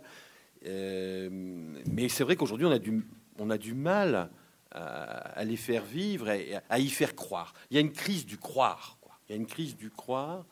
D'où le manque de transcendance. Oui, une crise du croire qui est finalement une crise du, lâcher-prise. Hein. Je crois qu'on vit dans une société aussi où, grâce aux prouesses extraordinaires de la technologie, de la technique, euh, aujourd'hui, l'homme a l'impression qu'il peut tout faire et tout dominer, tout contrôler. Or, les choses sont beaucoup moins simples que cela. Euh, et, ce qu'il n'arrive pas à contrôler, par exemple actuellement, c'est-à-dire euh, la révolution climatique, ou simplement ne pas arriver à, contrôler sa, propre production. Enfin, on n'arrive plus à donner du sens à ce qu'on a créé. Vois l'informatique, c'est magnifique, c'est extraordinaire. Ça nous permet aujourd'hui de, de, nous relier à des, à des, personnes qui vivent au bout du monde, à vivre des moments, dans, à vivre des, événements dans la simultanéité, dans l'instantanéité même, quitte à ce que ça devienne une dictature de l'instant. Et donc on devient esclave de notre propre de notre propre progrès. Et c'est ça qui rend l'homme profondément, euh, euh, sans doute, triste. Il y a une tristesse, moi, qui aujourd'hui me, me touche et, qui, qui, même, qui, fait que finalement je reste un rebelle. Je ne peux pas me, me résigner à ce qu'on vive triste dans le monde d'aujourd'hui. Nicolas Ballet, euh, vous, ben, vous qui êtes journaliste aussi au progrès justement de Lyon. Je suis partagé parce que oui, alors ce qu'on constate, c'est que évidemment, malheureusement ou pas d'ailleurs, hein, je ne suis pas là pour porter de, jugement, mais euh, dès qu'on va servir un fait divers euh, aux gens, ils vont se ruer dessus. On le voit sur, le sur Internet, on le constate. Quoi. Donc, euh, des informations anxiogènes bah, sont celles qui font le plus vendre, ou en tout cas qui sont le plus lues. C'est, Donc c'est pas quelque chose qui bouge pas. Mais enfin, on sent bien aussi que l'exemple de Tibérine que je donnais tout à l'heure sur ces réactions de personnes à, l'enquête qui avait été faite sur, sur ces moines, enfin plus sur, sous un angle spirituel. Mmh montre bien qu'il y a aussi d'autres attentes.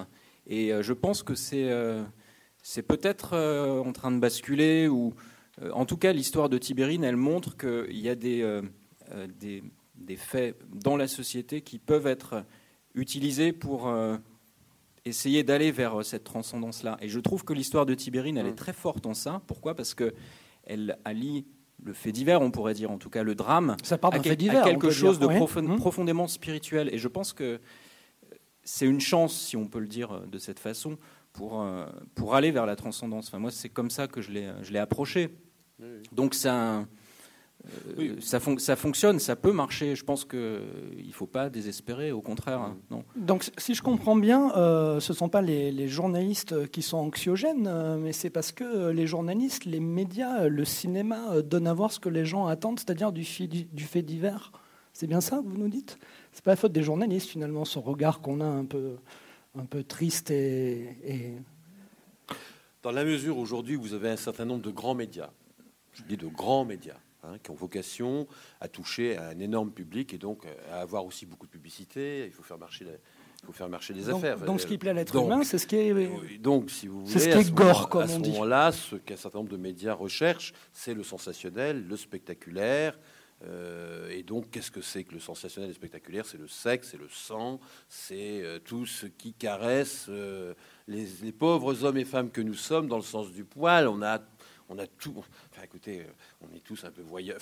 c'est beaucoup plus facile. C'est beaucoup plus facile d'attirer les gens pour leur montrer des choses macabres et horrible au journal de 20 heures et vous faites un carton à 20 heures parce que vous allez montrer euh, des corps, des, corps, euh, des corps euh, brûlés, carbonisés, ou vous allez raconter une histoire d'un homme politique très important qui, dans une chambre d'hôtel, alors ça va devenir un feuilleton extraordinaire et qui va devenir un film bientôt. Enfin, vous voyez, et, bon, tout ça, c'est glauque. c'est mmh. quand même glauque. Donc, on, on vous met ça aux 20 heures, on n'a pas, on, n'a pas le chaland. Enfin, je veux dire, c'est, un truc qui, qui, Pourquoi la presse qui marche le mieux, c'est la, c'est la presse à, scandale. Dites people aujourd'hui. Je dis, moi, je dis la presse à scandale. Donc le scandale crée le scandale, attire le scandale. Enfin, vous avez un cycle vicieux.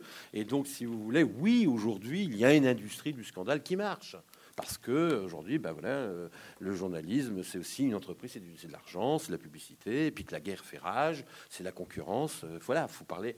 Là, je parle vraiment alors brut de décoffrage, c'est comme ça. Non, et puis heureusement, heureusement, il y a quand même des journaux aujourd'hui qui honorent euh, le métier, qui qui ne rentrent pas dans cette logique-là, ils le payent très cher parce qu'ils sont moins de lecteurs. Mais, oui, ah bah oui, ça, c'est clair.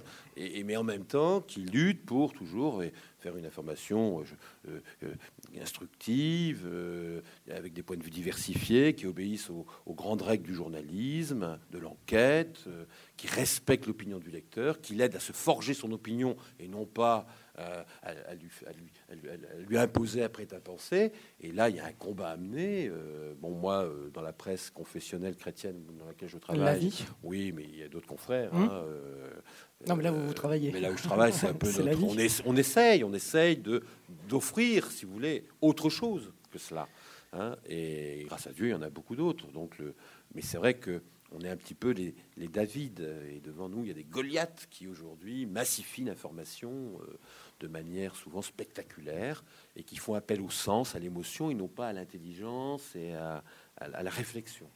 Nicolas Ballet, vous, vous êtes au Progrès, qui, est une presse quotidienne régionale très importante euh, en Rhône-Alpes, donc pas du tout à caractère euh, confessionnel. Et vous avez le même regard, la le même façon de, travailler que.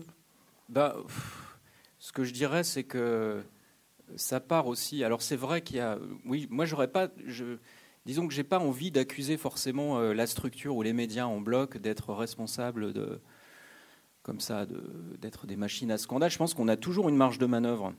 Il y a toujours un courage possible, euh, un effort possible sur soi, une remise en question possible qui permet quand même de faire passer euh, des informations qui seront un petit peu différentes de celles qu'on a l'habitude d'entendre et, de, recevoir. Donc voilà, quand on parlait de, cet effort qu'il y a en permanence chez les moines, on peut aussi l'appliquer au champ journalistique et je pense que c'est possible. Simplement, ça demande énormément d'efforts et de travail. Il faut se battre. Il faut se battre contre, voilà, contre des montagnes et c'est parfois très compliqué, mais c'est pas impossible. C'est pas impossible non plus c'est un combat. Voilà, l'information euh, espérante est un combat, mais c'est pas. On peut aussi, je, pense, faire passer euh, des informations euh, positives, espérantes, de manière très humaine, très vivante et, qui donnent la pêche aux gens et, et qui sont pas forcément ennuyeuses. c'est pas parce qu'on est espérant qu'on est bétifiant ou pontifiant ou, ou, naïf ou non, je crois pas. il n'y a pas très longtemps à Lyon. Euh, je, suis en contact euh, de temps en temps avec un, théologien euh, qui il préparait le déménagement, il est philosophe, Éric Mangin pour pas le nommer, mmh. il préparait le déménagement de la, fac Cato vers le, sud de la ville. Et puis, dans des cartons, ils sont tombés sur des, vieilles, vieilles lettres des années 30. Et ils ont découvert qu'il y avait là des lettres de, de Bergson, de Jean Kelevitch, enfin de, Maritain, un, petit trésor, hein, une super histoire. Ça m'a pas empêché de raconter euh, ça dans, mon journal et de faire passer aussi des messages un petit peu plus peut-être euh, profonds. On parlait du sens tout à l'heure, donc euh, ce c'est pas impossible. Je pense que ça part aussi d'un effort sur soi et qu'il mmh. ne faut pas en permanence accuser l'institution médiatique d'être responsable de, de, tous les maux. Mmh. Mais il y a des réflexes, moi je trouve, qui sont parfois mauvais, ancré dans, l'ADN comme ça des journalistes. Euh, la phrase d'Albert Londres, euh, il faut porter la plume dans la plaie. Je suis pas persuadé qu'elle ait apporté que du bon. Mmh. C'est très intéressant, très important ce qui vient de Michel dire, parce que ça coïncide avec un chapitre de mon livre qui s'appelle Le journalisme contemplatif. Je crois qu'aujourd'hui, en effet, euh, je crois beaucoup à la, subversion par l'exemplarité. Il a tout à fait raison. Là où l'on est, on peut essayer de faire autrement. Hein. Je crois que le journaliste a, une possibilité euh, de pouvoir lui aussi euh, maîtriser justement le, le, temps qui lui est imparti pour informer, pour faire de l'information, pour rencontrer pour aller sur le terrain, pour faire du journalisme de proximité, ce que vous faites, vous, dans la presse régionale, plus que nous. Bah, nous, à la vie, on essaye en effet d'aller souvent à la rencontre de ce que vivent les gens et euh, de faire des unes plutôt positives et d'essayer de montrer, en effet, que dans ce monde où, en effet, il y a une crise de l'espérance, hein, euh, en même temps, il y, a, des choses qui naissent. Il y a des choses qui naissent et qu'on ne voit pas parce qu'on est omnubilé, parce qu'on nous montre sur les grands écrans du 20h, hein, qui a tendance un petit peu à niveler le paysage. Donc il faut montrer qu'il y a du relief qui est en train de pointer son nez et on ne le voit pas. On ne sait même pas parfois nommer ce qui est nouveau et qui naît. Donc je crois qu'on a besoin aussi de journalistes, chercheurs, émetteurs, de têtes chercheuses comme ça, et qui aillent fouiner pour faire surgir un peu tout ce qui naît dans l'Église, dans la politique, dans la société. Euh, et il y a plein de choses. Je crois qu'on vit un moment à la fois dramatique parce qu'un monde meurt, mais un autre monde est en train de naître. Et il faut qu'on soit capable de rendre compte aussi de ce qui naît. Et ça, je crois que, euh, en plus, quand on est dans un journal chrétien, c'est ça l'espérance, c'est de montrer qu'il y a des naissances. Et, euh, ben voilà, on ne sait pas où ça va aller, on ne sait pas où ça va. Moi, je vois, on est en train, par exemple, préparer un numéro pour le numéro du mois pour, pour courant janvier, là, euh, pour essayer de montrer comment des, hommes et des femmes, là où dans le secteur de la science, dans le secteur de l'éducation, dans le secteur de, l'archéologie, ou sont, créent du neuf, enfin, et, créent des, et des choses qui vont permettre d'améliorer le lien social. Quoi, hein. Et, ben voilà, nous, nous, on se passionne pour ce genre d'initiative, parce qu'il nous semble que c'est là qu'on peut aider aussi à des gens à, se retrousser leurs manches, à dire ben finalement, ouais, et moi aussi, je, ça peut encourager d'autres à, ne pas désespérer, à se laisser aller comme ça dans un fatalisme euh, quand même mortifère. Mais pour reparler de, plutôt de l'aspect religieux des choses, on n'est pas toujours aidé non plus par euh, certains informateurs. pour, pour, parler de l'exemple de Lyon que je connais un peu mieux. Mmh. C'est-à-dire ben, C'est-à-dire que euh, il y a aussi, euh, voilà, on peut avoir des, des prêtres qui vont être typiquement dans cet esprit euh, français, râleur, frondeur. Donc la moindre initiative, pour le coup, espérante qui va être prise, tout de suite, allez, on taille ça et on dit non, non, c'est pas bien. Je pense à, à ce qui était il y a deux ou trois mois, deux mois, un grand rassemblement de l'Église qui a été organisé par par le cardinal Barbarin à Lyon pour les, les 50 ans de l'ouverture du Concile Vatican II, euh, où il y avait une fronde de pas mal de prêtres en disant de toute façon ça ne marchera pas, euh, c'est complètement ridicule, c'est n'importe quoi. Or, il y a eu 20 000 personnes, quoi. Et l'Église euh, de la région, dans toutes ses composantes, et Dieu sait si elle est variée, bah, s'était réunie. Donc ça a bien marché. Et, mmh. et vous voulez dire voilà, donc il y a de mauvais réflexes ancrés aussi partout, et je sais pas dans si l'église, hein, c'est ce que vous mais dites. Voilà, je des mauvais réflexes dans l'église. Mais je sais pas si toujours aussi euh, certains prêtres euh, donnent l'exemple d'une église espérante. voilà. en, écoutant Nicolas, me revenait une conversation pas très lointaine que j'ai eue avec frère Aloïs euh, sur cette fameuse colline bourguignonne la plus connue dans le monde entier, Thésée, et, qui me disait finalement, parce que je lui disais, mais finalement 50 ans après le concile, bon, c'est quand même une vieille histoire un certain nombre de jeunes, ça paraît comme euh, quand, on parle de la guerre 14-18, ça leur apparaît déjà en, très ancien. Et il me dit oui, mais ce qui reste du Concile Vatican II, c'est de rester des, des regardants des signes des temps. Signes des temps. C'est quoi les signes des temps? C'est la, marque de la présence de Dieu. Et Dieu, c'est un signe d'espérance. C'est pas un signe. C'est tout, tout sauf un signe de mort. C'est un signe de lumière, c'est un signe d'espérance. Il fait confiance en l'homme. Donc, c'est de regarder dans notre histoire en train de se faire ce qui donne de la lumière, ce qui donne. C'est ça. Regardez les signes des temps. C'est ça être fidèle au Concile Vatican II. Avant toute chose. Et il me disait, regardez, il y a 100 000 jeunes qui passent par an à Thésée. Alors, il y a plein de types, des filles, des garçons qui viennent là, ils, se questionnent sur le sens de leur vie, ça où ils sont, ils viennent passer huit jours, ils arrivent, ils sont au degré zéro, ils savent pas, on leur demande de se mettre en silence, ils ont la trouille, ils piaillent, et au bout de huit jours, ils ne veulent plus partir. Ils veulent plus partir parce qu'ils ont découvert quoi? Ils ont découvert un lieu où on les écoutait et où ils ont appris à écouter. Et notamment, ils ont appris à écouter aussi le silence dans cette fameuse église de la réconciliation où pendant des, heures, euh, ils récitent des chants litaniques, ils chantent et ils découvrent d'autres jeunes et ils s'échangent, ils découvrent plein de choses. Et, moi, je trouve que là aussi, on a un exemple extraordinaire où euh, il, y a, sur cette colline un petit vent d'espérance qui n'arrête pas de souffler. 100 000 jeunes parents qui passent là, qui repartent euh, avec, je dirais, un regard porté vers l'avenir en se disant bon c'est dur, il y a du chômage, de la précarité, je ne sais pas si j'aurai un boulot demain. Mais là, j'ai fait une expérience de fraternité, j'ai fait une expérience d'amitié avec. Souvent, on se fait des amis aussi.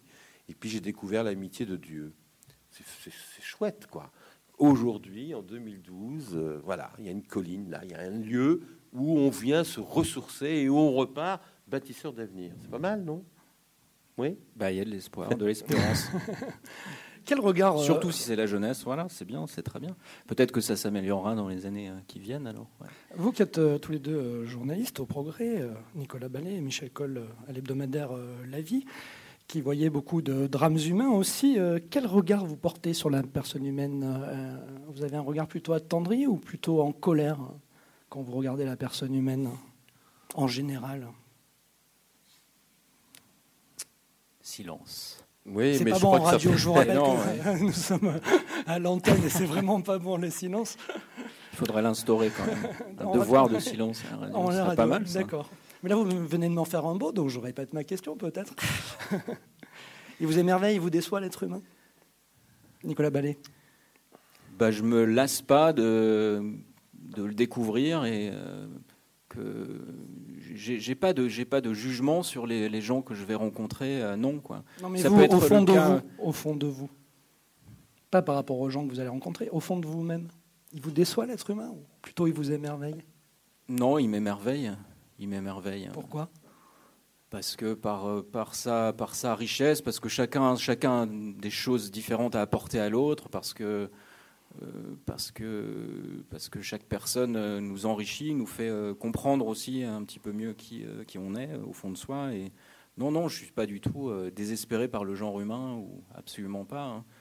oui, il y a des situations parfois difficiles en reportage qui ont pu, pour ce qui me concerne, conduire à des moments un peu de crise. Je me souviens d'un reportage au Darfour en 2006, à l'époque où on partait encore de temps en temps, où là on se demande, euh, oui, on se demande euh, où peut conduire euh, l'humanité. Il y a des choses vraiment violentes, donc, donc on se demande si, si tout ça a un sens, oui. Mais, mais finalement, finalement, non, j'en reste. C'est pas c'est pas quelque chose qui m'a qui m'a fait désespérer de l'humanité parce que parce qu'il y a toujours un lien qui se crée et que, tant qu'un lien se crée, euh, je trouve qu'il y a de l'espoir, il y a de l'espérance et, on fait vivre aussi euh, la situation de personnes qui sont parfois dans, dans des cas euh, difficiles, isolés, et, ce lien permet d'espérer. Alors on l'appelait peut-être fraternité tout à l'heure, on peut l'appeler foi, on peut l'appeler de plein de manières, mais... Vous l'appelez comment vous, Nicolas Ballet? Ah. Moi, je dirais simplement le lien, quoi. C'est le lien humain, et euh, ensuite la question de la foi, pour moi, elle n'est pas, elle est pas forcément euh, très très affirmée. Je me sens plutôt en recherche par rapport à ça, recherche de quelque chose que j'ai perdu, mais que j'espère, je suis en train de retrouver. Donc, euh, j'espère, vous voyez. Dans mais, mais c'est le lien, c'est le lien. Et autour de Tibérine, c'est ça qui s'est construit. C'est un lien extrêmement fort. C'est c'est voir comment aussi un, un, drame humain peut susciter des liens d'autant plus profond et fort que, le drame a été, euh, a été difficilement vécu. Donc, euh, donc il y a toujours de l'espoir. Michel Coll, euh, l'être humain, il vous... En 57 ans de vie humaine et 33 ans de vie professionnelle, j'ai été beaucoup déçu et j'ai dû beaucoup décevoir.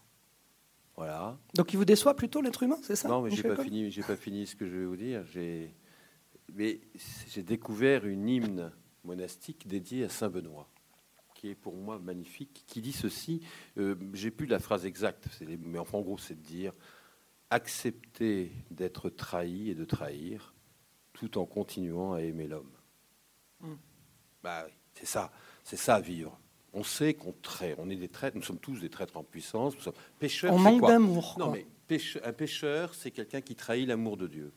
Et si vous trahissez l'amour de Dieu, vous trahissez aussi l'amour des hommes que si vous trahissez Dieu, vous trahissez les hommes inévitablement, parce qu'on ne peut pas aimer Dieu et ne pas aimer son frère. Donc si vous trahissez Dieu, vous trahissez les hommes. Et si vous trahissez les hommes, vous trahissez Dieu. C'est voilà, c'est comme ça. Donc euh, quand vous en prenez conscience, ben voilà, vous vous dites mon chemin à moi, c'est de continuer à aimer, tout en sachant que je suis un, amputé de l'amour et qu'on m'a amputé moi aussi parfois de l'amour. Et, euh, c'est l'expérience que j'ai fait aussi dans ma vie personnelle, dans ma vie professionnelle. Et quand on en prend conscience, c'est curieux, mais le fardeau est moins lourd. Et moi, depuis euh, quelque temps, enfin depuis 5, ans, depuis cette conversion, j'ai mon fardeau moins lourd parce que je sais que je suis aimé, je suis aimé par quelqu'un qui, en dépit de toutes mes trahisons, m'aime. Et, cela m'oblige, moi aussi, eh bien, à faire attention de ne pas trop trahir et à aimer quand je suis trahi. Ce qui n'est pas non plus toujours facile, mais c'est une expérience euh, humaine et spirituelle euh, qui vaut la peine d'être vécue parce que c'est elle qui nous rapproche de ce grand mystère de la foi, mon cher Nicolas, vers lequel je pense vous êtes en train d'aller.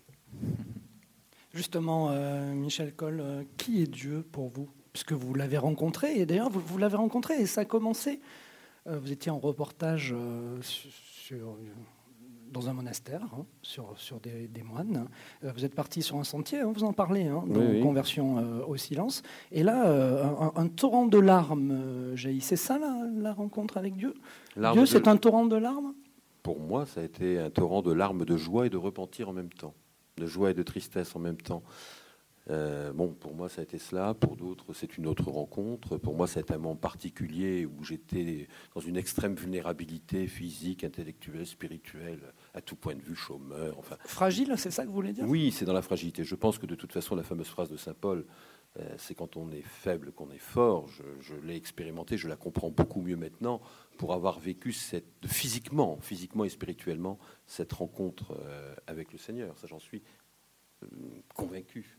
Euh, ça a complètement changé euh, ma façon d'être et, surtout ma, volonté de croire et surtout ma volonté d'être le plus authentique possible euh, dans l'exercice de ce métier où on peut combien de fois aussi vivre à côté de soi ou, jouer un personnage. Là, je ne peux plus parce que quelqu'un s'est rappelé à moi, quelqu'un m'a visité, m'a dit mais tu m'as oublié, tu ne savais pas que j'étais là.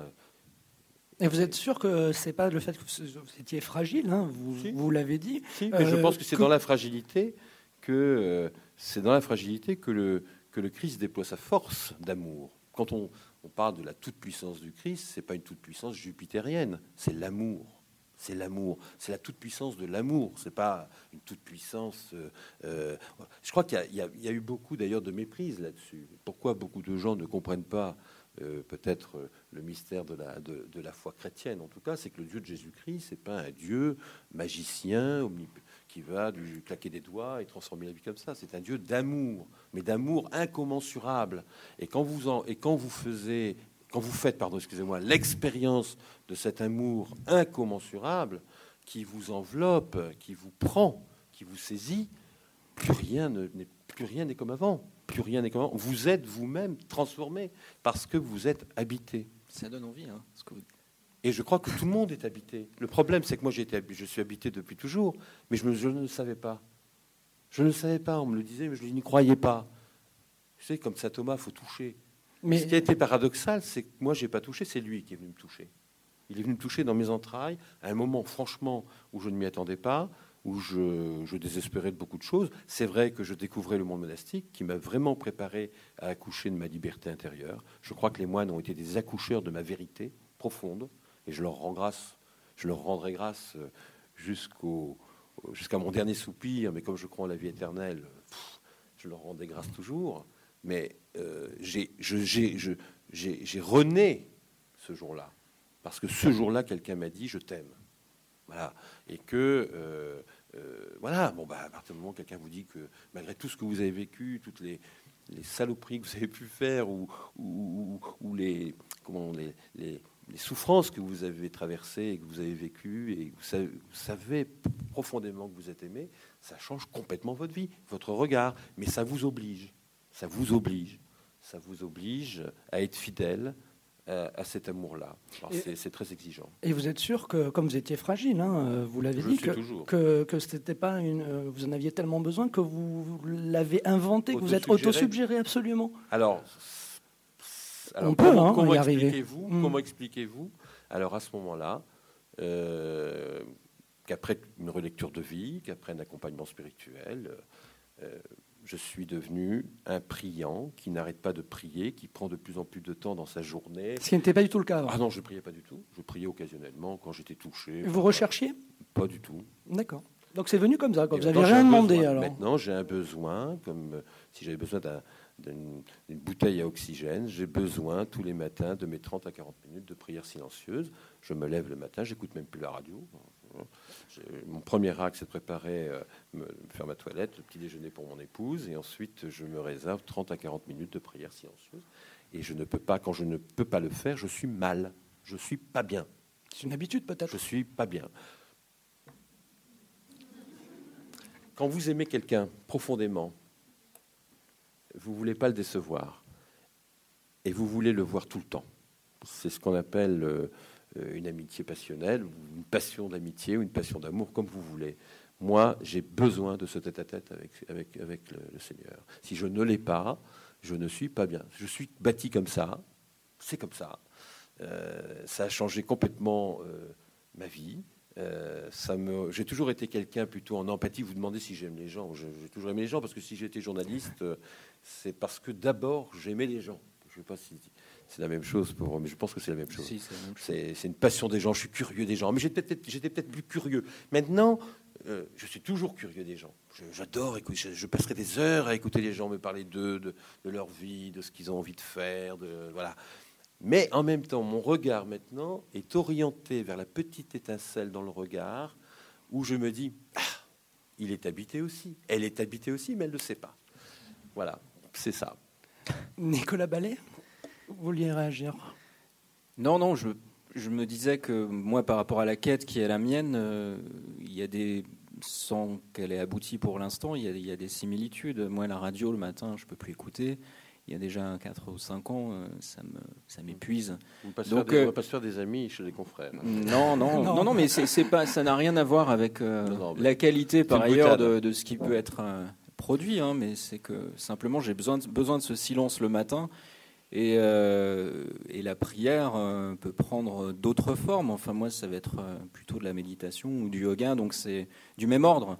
Ensuite. ah, du même ordre. Pour vous, c'est du même ordre. Alors non, parce que pour moi, il n'y a pas encore de tête à tête avec avec lui, elle majuscule, mais peut-être que ça viendra. Je ne sais pas. Mais je cherche pas frénétiquement. Je pense. Mais vous cherchez. Mais oui, je cherche. Mais pourquoi vous cherchez? Pourquoi vous cherchez? Mais parce que parce que l'homme est fait pour chercher. Je pense que c'est ce qui euh, nous définit et que je cherche parce que, parce que j'ai besoin de j'ai besoin de sens parce que j'ai du mal à imaginer que, que l'homme ait les réponses à tout. Que, euh, je pense que je pense qu'il y a forcément euh, quelque chose d'autre, mais voilà. Est-ce que je suis capable de dire si j'ai la foi ou pas? C'est pour moi très très très difficile. Mais en tout cas, dire que Dieu n'existe pas, j'en suis absolument incapable. Enfin, je pense que. Mais dire que Dieu existe, vous en êtes capable? Je ne sais pas si je le nommerais Dieu, mais il y a, forcément un principe d'intelligence euh, supérieure. Je relisais un petit bouquin il y a quelques jours. Euh, qui a été euh, publié il y a quelques mois de, Philippe Lestan, qui est un scientifique chrétien, et il a un, petit passage qui est, très très chouette où il dit euh,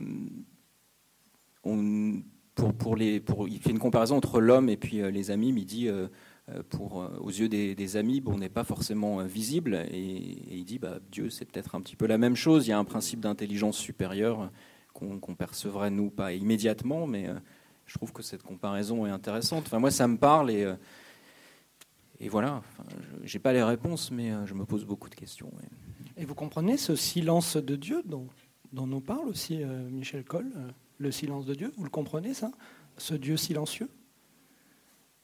Ou c'est peut-être parce qu'il n'existe pas qu'il est silencieux Ou peut-être qu'il a d'autres manières de s'exprimer que, que, la nôtre. Le silence, c'est une construction humaine, c'est pas forcément un absolu. Michel Coll? Bah, moi, je dirais que depuis que je suis devenu un, amoureux du silence et de la prière, enfin, et un, praticien de la prière, je, je, me suis rendu compte que finalement, dans, dans, la vie, euh, dans la vie des hommes, des femmes, euh, dans nos vies, euh, il y a beaucoup de silence fécond, quoi, finalement. Quand on tombe amoureux de, de sa femme, ou, on tombe en amitié, comme on dit au Québec, on, pas, on est attiré par quelqu'un, ça se fait souvent en silence. On dit qu'on ne se précipite pas tout de suite devant sa fiancée. Je t'aime, je t'aime, je t'aime. Enfin, je, pense que souvent, les grandes déclarations d'amour, les grands battements de cœur se font dans le silence. Et moi, finalement, depuis que le, Seigneur m'a fait la grâce de, venir à, mon devant, c'est lui qui est venu vers moi, euh, j'ai redécouvert ça. C'est-à-dire, je pense qu'on passe souvent à côté de ces grands silences fécondants de nos vies qui, font nos vies. Il y a des grands silences qui sont où se construisent des choses très importantes de notre vie, notre vie de couple, notre vie d'amitié, nos amis. Et c'est souvent dans le silence que, que ça naît. Je me souviens que des sœurs de Grandchamp, parce que je crois que vous connaissez aussi la communauté de Grandchamp, Nicolas, ce sont des contemplatives euh, qui vivent sur le, sur le bord du lac de Neuchâtel dans un cadre extraordinairement magnifique, magnifique mm. sublime. C'est des sœurs euh, contemplatives protestantes. c'est un de mes lieux aussi. J'aimerais y aller plus souvent. Et euh, elles organisent régulièrement des pèlerinages dans la montagne, puisque vous avez toutes les montagnes qui entourent le lac de Neuchâtel, des randonnées silencieuses. Donc on part avec une religieuse et puis on part par petits groupes de 5-6 personnes. Et ce sont des, pendant plusieurs heures, on, gravit la montagne et puis on s'arrête, on lit des poésies. Euh, hein. mais la règle d'or de cette randonnée, c'est de le faire en silence. Hein, Et la sœur qui, organise ces randonnées m'avait raconté, c'est extraordinaire le nombre d'amitiés qui se sont créées, mais des amitiés formidables, enfin des grandes amitiés, euh, sont nées dans le silence. Les gens vivant ensemble un moment de bonheur, tu, muet, d'échanges de regards, euh, et ça a scellé des, liens très très forts entre ceux qui avaient vécu ces randonnées, euh, ces randonnées spirituelles. Comme quoi le silence est vraiment un moment qui peut être aussi un moment de lien. Je sais que vous aimez beaucoup ce mot de lien. Le, silence lit. Eh oui, le silence lit. Donc c'est pour ça que je crois qu'il ne faut pas avoir peur du silence. Il y a des moments où le, il faut, à partir du moment où c'est un silence habité, hein, c'est un silence habité par la présence de ceux qui le vivent bien. Le père Benoît Standard, qui est aussi un moine, un maître spirituel de l'abbaye Saint-André de Bruges, un bénédictin, vous dira que, par exemple, c'est vrai qu'on essaye aujourd'hui, de, par le dialogue interreligieux, de faire en sorte que tous les croyants se retrouvent, ils sont des acteurs de paix, des, apôtres du calme dans, dans, notre monde et dans la société. Et il me disait que finalement, par exemple, avec les moines bouddhistes, la meilleure manière d'entrer en relation avec eux, c'est de se retrouver en silence, mais dans l'amitié, de vivre des moments d'amitié dans le silence. Et qu'il se passait des choses très très fortes. Il y avait une communication des ondes qui leur permettait de vivre un moment fort. Quoi. Et je crois que c'est bon aussi pour nous, dans nos vies euh, familiales, euh, dans la société, de vivre des moments de silence comme ça, euh, partagés. dans l'acceptation, dans la joie, dans la joie de se regarder. c'est beau de se regarder en silence. Quoi. Hein, que, de choses se disent dans le silence, alors que quand on parle, on parle, on parle, on parle, oui, bon, voilà. Mais se regarder les yeux dans les yeux, c'est fou tout ce qu'on peut se dire. Souffrance. sourire, mais Souffrance, euh, injustice, euh, maladie, génocide, violence envers des femmes, envers des enfants, violence entre enfants aussi. Où est Dieu dans tout ça Nicolas Ballet? Alors, moi, j'ai pas de réponse à ça, mais ce que je peux dire, c'est qu'il m'est arrivé fréquemment de, rencontrer des personnes qui, il en reste encore, hein, qui, ont, survécu à des génocides, euh, aussi bien le Rwanda que, Auschwitz. Et, euh, il peut y avoir deux réactions euh, différentes. Hein. Il y a des personnes qui, au contraire, approfondissent leur relation avec Dieu, d'autres qui le rejettent totalement. Et vous? Ben moi je sais pas, j'ai pas j'ai pas connu ce genre de, situation là, donc euh, mais vous, j'aurais tendance à dire que c'est de la responsabilité des hommes, mais c'est pas c'est pas celle de Dieu que de je veux dire la folie qui s'est emparée euh, des euh, des extrémistes Hutus au Rwanda ou de ou des nazis, c'est de la pure responsabilité de l'homme. Enfin, à aucun moment je j'inclurais Dieu dans tout ça quoi. Qu'est-ce que ça a à voir avec ça? Michel Col Oui, je suis d'accord. Dieu a rendu l'homme libre, il a voulu l'homme libre. Euh, il a même envoyé, enfin, pour les chrétiens, il a envoyé son fils pour cela, pour libérer l'homme. Mais libre à n'importe quel prix. Ah ben, libre dans la responsabilité. C'est pas un désengagement plutôt de, Dieu, ce qu'on appelle liberté, c'est pas plutôt un désengagement de Dieu je, je, vous laisse libre, libre de, libre de vous entretuer, de vous, faire du mal. Je vous laisse libre, mais responsable. Qu'as-tu fait de ton frère, donc de ton frère et de la création je te rends responsable de ce monde que je t'ai donné. Maintenant, il est à toi, fais-en, le, fais-le fructifier le mieux possible. Maintenant, c'est toi, c'est toi le, c'est toi le jardinier. Hein. Euh, et en plus, je t'ai pardonné, parce que tu, m'as trahi, mais je t'ai pardonné. Mais, essaie d'être digne de, la, de l'amour et de la confiance que je t'ai donné. C'est un peu ça l'histoire de la Bible et de, l'Ancien et du Nouveau Testament. Mais euh, l'homme est, est responsable de sa liberté. Qu'est-ce qu'il en fait de sa liberté? C'est nous qui sommes responsables de, de, notre frère, de notre environnement, de cette planète. Qu'est-ce qu'on en fait? Est-ce qu'elle est équitablement partagée? Est-ce qu'elle est euh, sauvegardée? Est-ce qu'on l'a fait fructifier dans, dans, dans un ordre épanouissant? Ou est-ce que c'est un désordre qui ressemble de plus en plus à une jungle? Est-ce que, enfin, voilà, Il y a plein de questions à se poser qui sont des questions qui se posent à l'homme. Hein. Donc, euh, Dieu est trahi. Je parlais de la trahison tout à l'heure d'une certaine manière. Euh, Dieu avait un projet pour l'homme. Il suffit de lire la Bible, on sait quel était son projet. Tout est écrit. Qu'est-ce qu'on en a fait? Moi, je pense que nous sommes. Voilà, Dieu est trahi. bon, voilà. Euh, à partir de là, c'est à nous de, prendre nos responsabilités pour faire en sorte que ben, voilà, nous essayons de, de, de, faire fructifier ce monde pour qu'il ressemble davantage à ce que Dieu nous avait demandé qu'il soit. Et pour vous, le fait qu'on soit né pour mourir, vous trouvez qu'il y a un, sens à cette vie? On est né pour mourir, Nicolas Ballet? Ben, Encore une fois, je dirais que la question de, du lien avec les autres euh, fait, que moi je me pose pas la question de savoir. Euh, alors peut-être que plus tard je me la poserai en des termes plus aigus, mais mais dans l'immédiat, je trouve que la question du, lien, euh, de, du lien avec les autres suffit à, peut suffire à donner un, sens et pour vous ça suffit. Pourquoi pourquoi on serait que de passage Tout ça, ça m'échappe. Enfin, c'est pas ça ne va pas m'empêcher de vivre pour autant, ça ne va pas me faire euh, désespérer ou quoi que ce soit, mais bon, il n'empêche que dans la vie, il peut y avoir des coups durs, euh, la vie, elle est jalonnée d'épreuves, personne n'y échappe véritablement, on en passe tous euh, par là à un moment ou à un autre, et je dois reconnaître aussi que moi, dans ma proximité avec les moines, ma démarche de rapprochement avec eux, il y a eu aussi à certaines périodes le besoin parfois d'un appui et que a besoin aussi de, de l'appui de, personnes qui espèrent plus fort et, et, qui sont en connexion directe avec euh, celui auquel on aimerait croire. Donc euh, donc euh, pourquoi vous aimeriez croire? Vous dites ah. celui auquel on aimerait croire. Pourquoi vous aimeriez croire?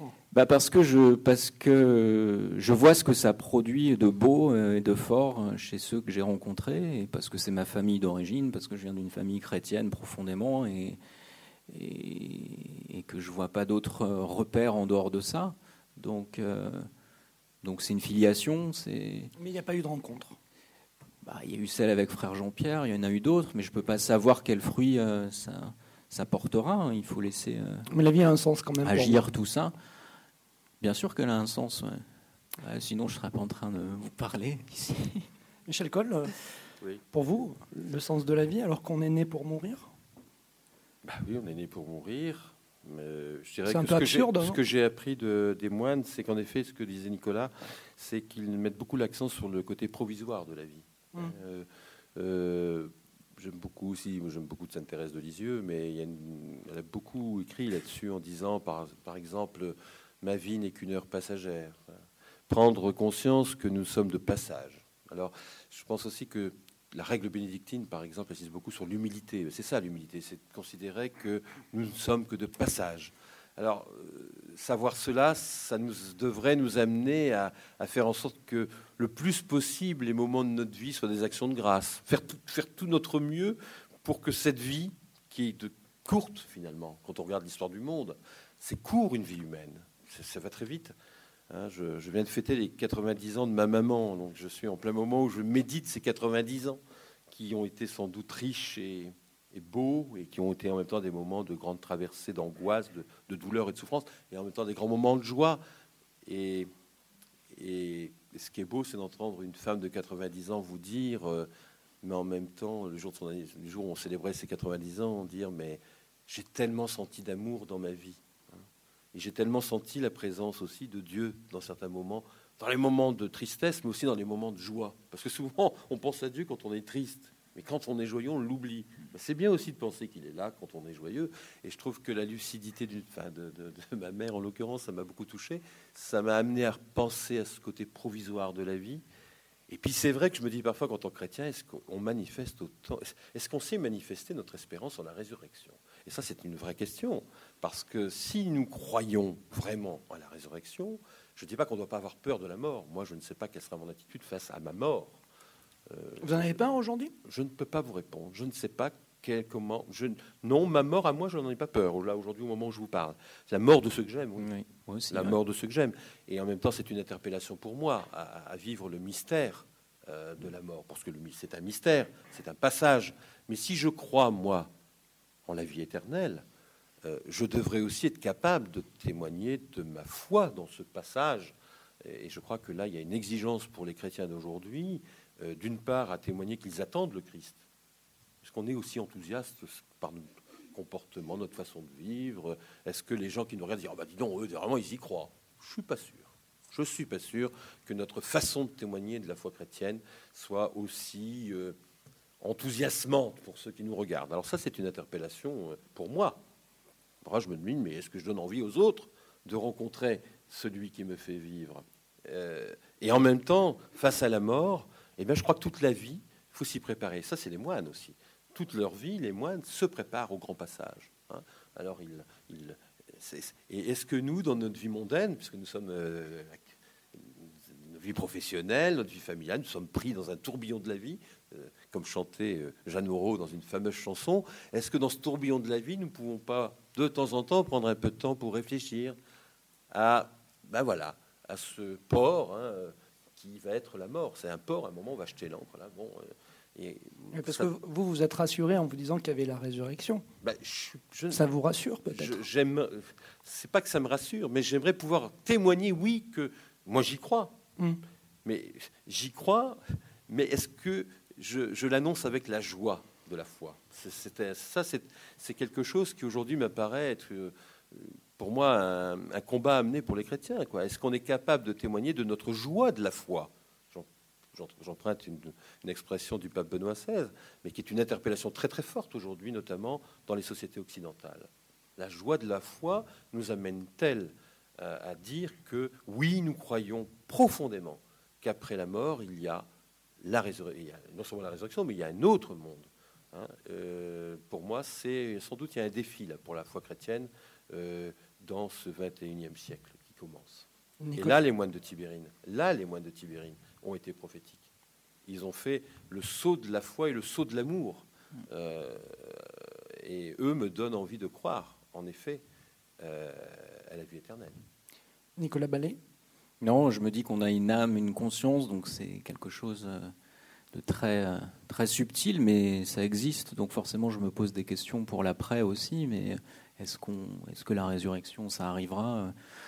Euh, Oui, ça m'interroge, mais là encore, j'ai pas de, j'ai pas de certitude là-dessus. Hein. J'ai vraiment pas de certitude, mais mais enfin, on est en train de se parler. Il y a bien des choses qui existent. Donc, euh, est-ce que tout ça pourrait mourir définitivement? J'ai, euh, du mal avec ça. Enfin, il y a forcément quelque chose qui reste. Voilà. Sinon, il y aurait j'aurais tendance à dire. Sinon, il n'y aurait pas de sens.